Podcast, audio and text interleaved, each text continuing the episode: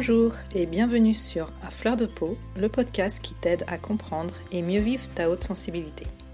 Je suis Pascaline Michon, photographe hypersensible, et à travers ce podcast, je te partage les outils et les clés qui m'ont aidé à mieux me connaître pour enfin accepter ma singularité et la considérer plutôt comme une force que comme une faiblesse. Ce podcast est une source d'inspiration qui t'offre un nouvel éclairage sur ta façon de fonctionner afin que tu apprivoises ta haute sensibilité pour vivre une vie plus apaisée et épanouissante. Alors je t'invite à t'installer bien confortablement, on est entre nous et je te souhaite une très bonne écoute. Bonjour, je suis ravie de te retrouver pour ce nouvel épisode, j'espère que tu vas bien. Pour ma part, c'est pas la grande forme, je suppose que tu dois l'entendre, je parle un peu du nez, en fait je suis malade, je suis enrhumée. Donc là, je me suis préparé une bonne tisane de thym, miel, citron bien chaude. Et j'espère que je vais pas perdre ma voix en cours de route, donc euh, j'espère que tu m'en voudras pas si jamais euh, je suis pas au top de ma forme. C'est une des petites joies de l'automne, le retour des maladies dont on se passerait bien. Alors aujourd'hui, j'aborde un sujet qui ne va peut-être pas faire l'unanimité, mais en fait j'avais très envie de te parler de chakra.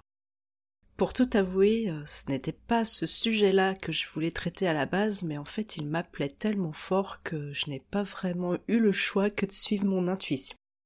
Et puis comme j'essaye euh, de m'aligner de plus en plus avec qui je suis profondément, eh bien je m'écoute, je me réconcilie avec cette partie de moi qui a toujours été attirée par la spiritualité et le côté un petit peu mystérieux de la vie. Si tu as un esprit un petit peu euh, trop euh, cartésien et que tu n'es pas convaincu par ce thème, eh bien, je t'invite quand même à rester parce que paradoxalement, c'est très certainement toi qui peux retirer le plus de bénéfices de cet épisode. Il suffit juste de faire preuve d'un petit peu de curiosité et d'ouverture d'esprit, et puis si au bout du compte euh, tu n'accroches pas décidément, eh bien ce n'est pas grave, tu pourras poursuivre ta vie comme si de rien n'était. Ceci étant dit, pourquoi j'ai décidé de dédier un épisode à cette question des chakras. Tout simplement parce que je me suis mise au yoga et à la méditation depuis quelques années et tout naturellement j'en suis venue à m'intéresser à ce sujet qui est très lié à ces pratiques. Et comme tu commences à me connaître maintenant, dès qu'un sujet m'interpelle, eh bien je ne peux pas m'empêcher d'aller creuser et voir ce que je peux en retirer pour moi-même cette satanée soif d'apprendre et de comprendre comment fonctionne le monde, et j'imagine bien que tu vois de quoi je veux parler. Tout ça pour te dire qu'au fur et à mesure de mes recherches et de mes expériences en tant qu'apprentie yogini et méditante, je me suis rendu compte que travailler sur certains chakras en particulier m'aidait beaucoup à apaiser ma grande sensibilité. Et bien évidemment, ce n'est pas pour rien que depuis le tout début du podcast, j'évoque l'importance de l'ancrage et du retour au corps, même si jusqu'à là, je m'étais pas encore vraiment aventurée à te parler ouvertement de chakra et d'énergie. C'est sûr que pour quelqu'un qui est très souvent pris dans les turbulences du mental, comme c'est souvent le cas des grands sensibles et des personnes concernées par le haut potentiel intellectuel, c'est difficile de comprendre cette notion un petit peu obscure de revenir au corps ou de redescendre dans son corps. En réalité, il ne s'agit pas d'essayer de conceptualiser cette idée en passant par la case mentale, encore une fois, mais bien de la vivre par le biais de l'expérience, de se reconnecter à son corps par la respiration ou le mouvement, et d'être pleinement présent dans son enveloppe charnelle de manière consciente, et ne pas juste rester dans sa tête. Parce qu'on peut très bien aussi être quelqu'un de sportif ou qui fait attention à son apparence, mais pour autant ne pas être présent à son corps ou plus exactement à ses ressentis, sauf quand celui-ci nous rappelle à l'ordre par le biais d'une douleur par exemple. Bref, je m'égare un petit peu, mais connaître les chakras et mieux comprendre leur rôle m'a permis personnellement de mieux appréhender la façon dont je pouvais équilibrer tout ça pour vivre plus sereinement mes émotions et ma sensibilité. Pour autant, je préfère te prévenir tout de suite, je ne suis pas devenue une spécialiste et ce que je vais te présenter aujourd'hui, ce sera juste un résumé de ce qui me paraît important et il est fort probable que ça ferait bondir un ou une initiée. Donc pour commencer, tu vas me dire qu'est-ce que c'est un chakra? Dans les traditions orientales et plus particulièrement la tradition indienne, on considère que les chakras sont des points de notre corps à travers lesquels circule notre énergie vitale. En sanskrit, chakra signifie roue et en effet les chakras seraient comme des sortes de tourbillons d'énergie qui alimentent notre corps tout entier. Il existe donc une grande quantité de chakras qui nous parcourent, mais la plupart du temps, on connaît surtout les sept chakras principaux qui sont placés le long de notre colonne vertébrale. Je vais essayer de t'en donner euh, une description générale et j'espère que ça va pas être trop barbant pour toi. Donc pour commencer, on trouve le chakra racine qui est situé au niveau du périnée. Le chakra sacré qui se situe entre le nombril et le pubis, le plexus solaire qui se situe à peu près au niveau de l'estomac, le chakra du cœur qui se situe au milieu de la poitrine au niveau du sternum, le chakra de la gorge qui se situe dans le cou, le chakra du troisième œil qui se trouve entre les sourcils et le chakra couronne qui se situe au niveau de la fontanelle sur le dessus de la tête. Et il y aurait même d'autres chakras en dehors du corps, au niveau de nos enveloppes énergétiques, mais je ne vais pas trop développer cette question ici parce que là, je crois que je risque de te perdre définitivement et en plus de ça, je ne suis pas assez calée. Chaque chakra que je viens de t'énumérer a une fonction particulière. Les trois premiers régulant plutôt ce que je pourrais appeler nos instincts, alors que les trois derniers sont plutôt reliés à nos capacités intellectuelles et spirituelles. Et au milieu de tout ça, on a le chakra du cœur qui fait un petit peu office de tampon entre le bas et le haut du corps. Comme je viens de te le dire, chaque chakra a une fonction précise que je vais essayer de t'expliquer rapidement.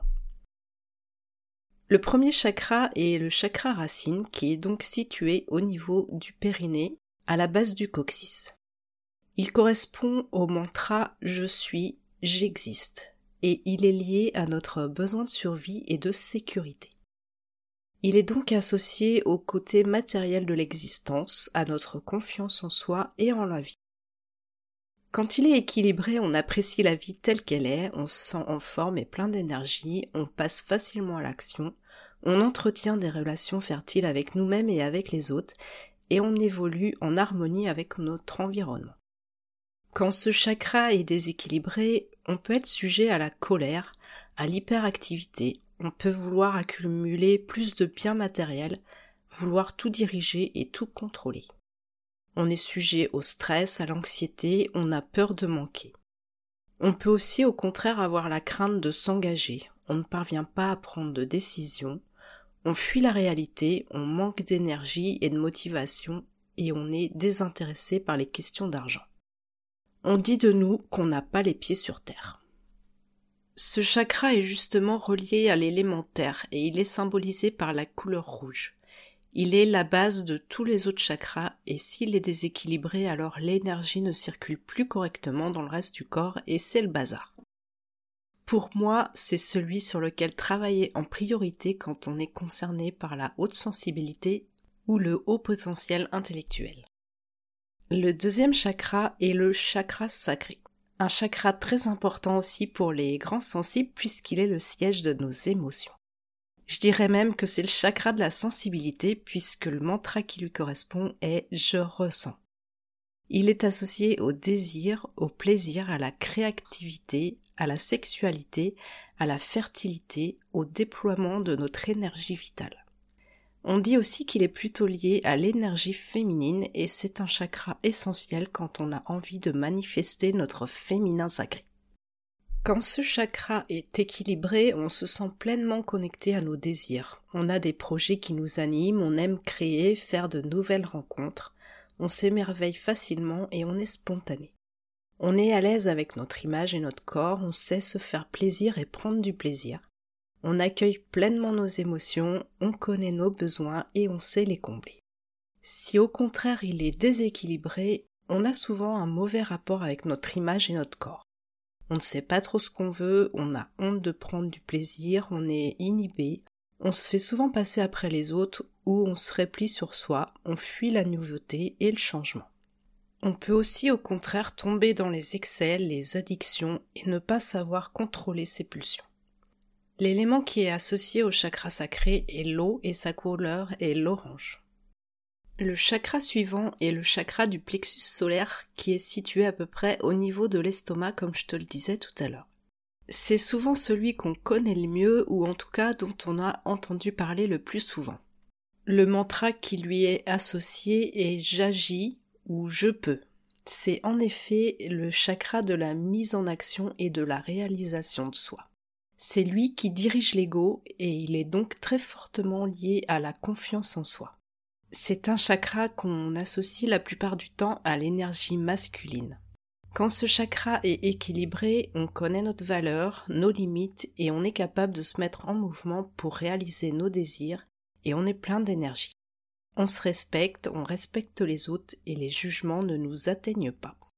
Au contraire, si ce chakra est déséquilibré, on est souvent fatigué, on dort mal, on manque de concentration et de discernement, ou bien on est toujours agité sur la défensive, et souvent, quand ce chakra est bloqué, il accumule les énergies négatives, ce qui crée bon nombre de blocages, surtout au niveau digestif on peut avoir une perception soit déséquilibrée, soit un ego surdimensionné, soit une estime de soi basse qui nous empêche d'être en lien avec les autres. On manque d'ambition et d'affirmation, on ne sait pas poser ses limites ou au contraire on fonce dans le tas sans se soucier des conséquences. Le plexus solaire est associé à l'élément feu et à la couleur jaune. Le chakra suivant est le chakra du cœur dont le mantra est J'aime et je suis aimé. Il est le siège de l'amour, la compassion, la bienveillance. Il est très important car c'est lui qui fait le lien entre les chakras terrestres et les chakras spirituels. C'est celui qui nous permet de transcender notre ego. Il est le siège de l'acceptation, du pardon, de la tolérance envers soi et envers les autres. Pour que le cœur s'ouvre, il faut être capable de donner de l'amour de manière désintéressée sans rien attendre en retour. Et quand le cœur est ouvert, on se sent relié aux autres, au monde qui nous entoure, on comprend que chacun fait du mieux qu'il peut. Quand le chakra du cœur est déséquilibré, on peut être en attente excessive de recevoir de l'amour, on ressent de l'insécurité dans nos liens avec les autres, on attend de l'approbation de leur part, on a peur d'être abandonné ou rejeté, on peut ressentir de la jalousie, on ne sait pas pardonner, on est rancunier, on n'arrive pas à accorder notre confiance aux autres. On peut se montrer égoïste, fuir l'intimité parce qu'on a peur d'être blessé. Le chakra du cœur est associé à l'élément air et sa couleur est soit le rose quand il s'agit d'amour de soi ou soit le vert quand cet amour est dirigé vers les autres. Le chakra suivant est le chakra de la gorge et le mantra qui lui est associé est Je m'exprime. C'est bien sûr le chakra de la communication et de l'expression de soi comme tu l'auras deviné. Il est très lié au chakra sacré car il permet d'exprimer nos désirs, nos besoins et nos idées. Quand il est déséquilibré, soit on peut être arrogant, ne parler que de soi, avoir un débit de parole qui monopolise l'attention, on coupe la parole aux autres et on ne sait pas écouter. Ou au contraire, on se fait tout petit, on n'arrive pas à exprimer clairement ses idées, on est timide, on n'ose pas prendre la parole pour faire valoir nos idées ou nos opinions, et on garde tout à l'intérieur de soi. L'élément du chakra de la gorge est le son et sa couleur est le bleu turquoise. Vient ensuite le chakra du troisième œil, situé, comme je te le disais, entre les sourcils. Le mantra qui lui est associé est tout simplement je vois. C'est le centre de l'intuition et de l'intellect. Quand ce chakra est équilibré, on fait preuve de clarté mentale, on prend conscience de nos schémas, de notre manière de fonctionner. On est plus lucide sur soi et sur le monde, on a des intuitions et on sait leur faire confiance. On arrive facilement à prendre du recul sur les événements. Quand ce chakra est déséquilibré, on peut souffrir de migraines, de fortes angoisses, de manque de concentration, de paranoïa, on peut faire beaucoup de rêves ou de cauchemars. On peut aussi être excessivement rationnel, ne faire confiance qu'à son intellect, manquer d'imagination, être très sceptique, ne pas faire confiance à ses intuitions ou au contraire être complètement perché et déconnecté de la réalité. Le chakra du troisième œil est connecté aux perceptions extrasensorielles et à la clairvoyance et sa couleur est le bleu nuit. Pour terminer, le dernier chakra est le chakra couronne qui se situe sur le sommet du crâne au niveau de la fontanelle. C'est le chakra de la conscience à son plus haut niveau. celui de l'unité avec ce qu'on pourrait appeler le grand tout. C'est celui qui nous apporte la paix intérieure et l'harmonie. Quand ce chakra est équilibré, on se sent pleinement vivant. On est profondément connecté au monde qui nous entoure et on sent qu'on fait partie d'un tout. On devient plus sage et on s'élève spirituellement dans le sens où on transcende notre ego. On ressent beaucoup de joie, on se fait confiance et on a confiance en la vie et en l'univers. On est rempli d'énergie et on ressent l'énergie qui nous entoure. Quand ce chakra est déséquilibré, on peut se retrouver totalement perché et déconnecté de la réalité, tout comme pour le chakra du troisième œil. On se désintéresse de tout, on peut devenir apathique, souffrir de dépression, ne plus savoir qui on est, ressentir un grand vide existentiel et une perte de sens. On peut faire aussi preuve d'un manque d'ouverture d'esprit, se jeter à corps perdu dans le travail, être excessivement matérialiste et rejeter en bloc tout ce qui a trait à la dimension spirituelle ou qui sort du champ de l'explicable et du rationnel. Dans ces cas-là, l'ego peut être très fort et on se laisse totalement diriger par lui, ce qui empêche notre élévation spirituelle. Le chakra coronal est associé à l'infini et au mantra je sais. Il est représenté par la couleur violette ou blanche quand il représente l'énergie pure ou l'illumination. Voilà, j'ai terminé ma petite présentation des chakras, j'espère que je t'ai pas perdu en cours de route. On a donc cette belle colonne de chakras le long de laquelle notre énergie vitale se déploie. Cette énergie, on l'appelle aussi la Kundalini, et peut-être que tu en as déjà entendu parler. On la représente en général comme un serpent enroulé à la base de la colonne vertébrale au niveau du chakra racine. On dit que pour atteindre l'éveil, il faut réveiller cette énergie et la faire remonter depuis le chakra racine jusqu'au chakra coronal. Bon, je te le dis tout de suite, ça ne se fait pas en un claquement de doigts parce que ça demande de travailler sur tous les plans à la fois, que ce soit le physique, l'émotionnel ou le spirituel, et c'est pas avec une heure de yoga par semaine et une petite méditation par-ci par-là que tu vas y parvenir. Et quand je dis tu, bien évidemment, je m'inclus dans le lot. Pourtant, quand les chakras fonctionnent correctement, l'énergie circule de manière harmonieuse et on se sent plutôt bien dans l'ensemble. Mais il suffit qu'un chakra soit déséquilibré pour que ça mette la pagaille. Et avec la vie qu'on mène de nos jours, eh bien, on a vite fait de déréguler tout ça. Alors, euh, tu te demandes sans doute où je veux en venir avec mes chakras et quel rapport ça peut avoir avec la haute sensibilité.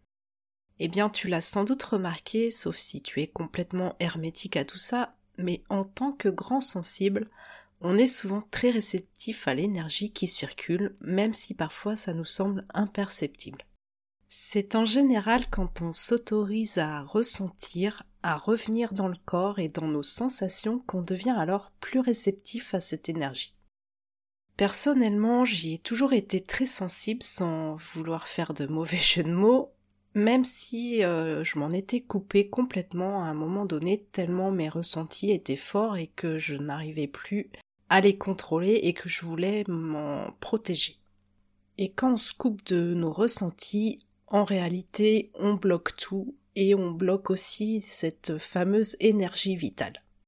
Et quand on est concerné par la haute sensibilité et le haut potentiel intellectuel, ou l'un ou l'autre, et bien souvent on souffre d'un déséquilibre entre les chakras du haut du corps et les chakras du bas du corps. Comme je te le disais euh, plus tôt dans l'introduction, on surinvestit le mental et parfois le côté spirituel au détriment de nos ressentis, nos émotions, notre ancrage au corps et à la réalité. Si on est trop perché, on ne peut pas être bien parce qu'on est continuellement dans nos pensées et on n'arrive à rien.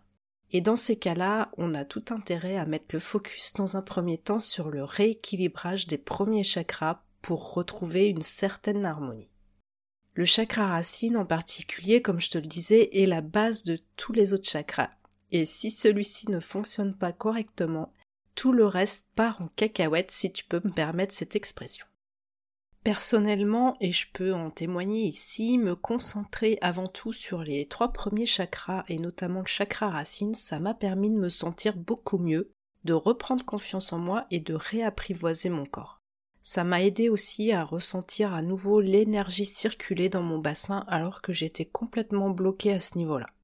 Et indirectement, j'ai pu euh, me reconnecter à mes désirs, à mes besoins et pacifier le rapport que j'entretenais avec moi-même. Tu sais, ce fameux critique intérieur qui est toujours là pour te glisser un petit mot doux à l'oreille, comme tu es nul, tu ne mérites pas d'avoir une place dans ce monde, tu n'es pas adéquate, tu es différente, tu ne fonctionnes pas comme tout le monde. Bref, j'imagine que ça t'évoque quelque chose. Alors je t'entends d'ici, tu vas me dire oui, ça me parle tout ça, mais comment on fait pour euh, rééquilibrer ces chakras concrètement? Eh bien, ça passe par tout un tas de pratiques que je ne vais pas t'énumérer entièrement ici parce que sinon on sera encore là demain. Mais en gros, rien de bien extraordinaire.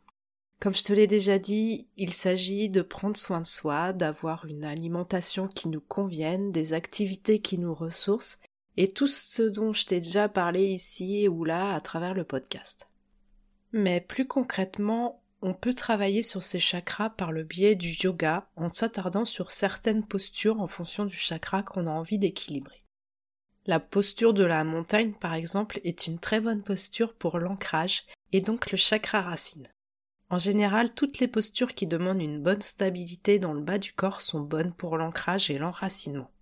Après, bien évidemment, au cours d'une séance, on va être amené à travailler sur plusieurs chakras à la fois.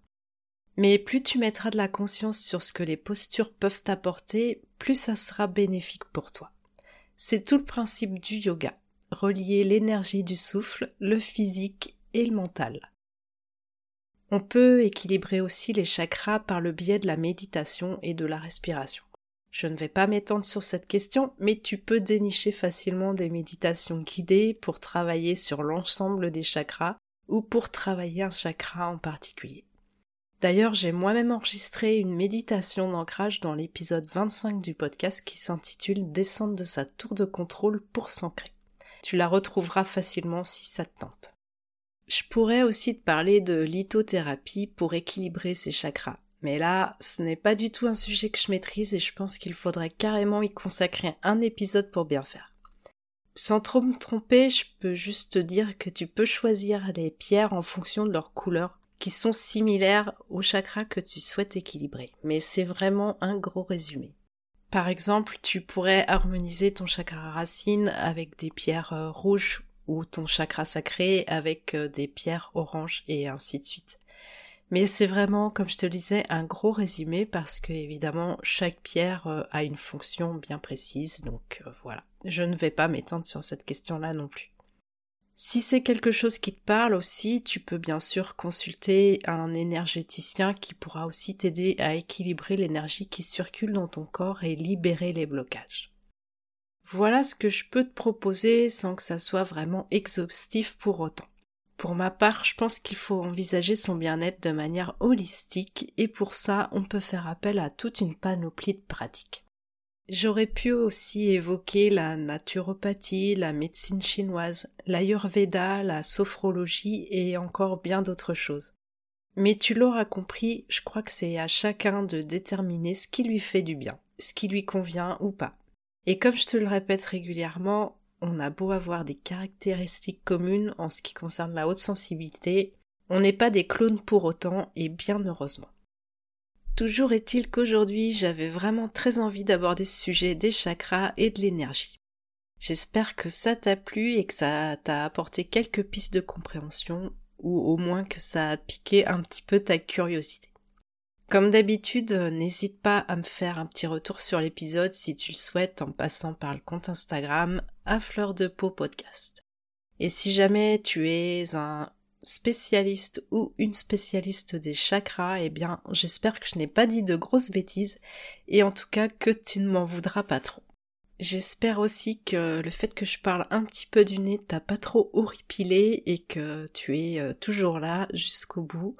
Et en attendant, eh bien, euh, je te souhaite une belle journée, une belle soirée en fonction euh, du moment où tu écoutes euh, le podcast. Et puis, je te dis à très vite. À bientôt. Voilà, je te remercie pour ton écoute. J'espère que cet épisode t'aura été utile. Si tu l'as apprécié, je te serais vraiment reconnaissante de me laisser un avis et surtout un maximum d'étoiles sur Apple Podcast pour m'aider à le faire connaître. N'hésite pas non plus à le partager si tu penses que ça peut être utile à d'autres personnes. Tu peux retrouver tous les épisodes sur mon site internet à l'adresse suivante www.pascalinemichonphotographe.com dans la rubrique podcast. Le podcast est aussi bien sûr disponible sur toutes les plateformes d'écoute principales. Si tu as envie d'échanger avec moi à propos de l'épisode, j'en serais vraiment ravie. Pour ça, tu peux me contacter sur Instagram, là où je suis la plus présente. Le compte, c'est tout simplement à fleur de peau podcast avec des tirés vers le bas entre chaque mot.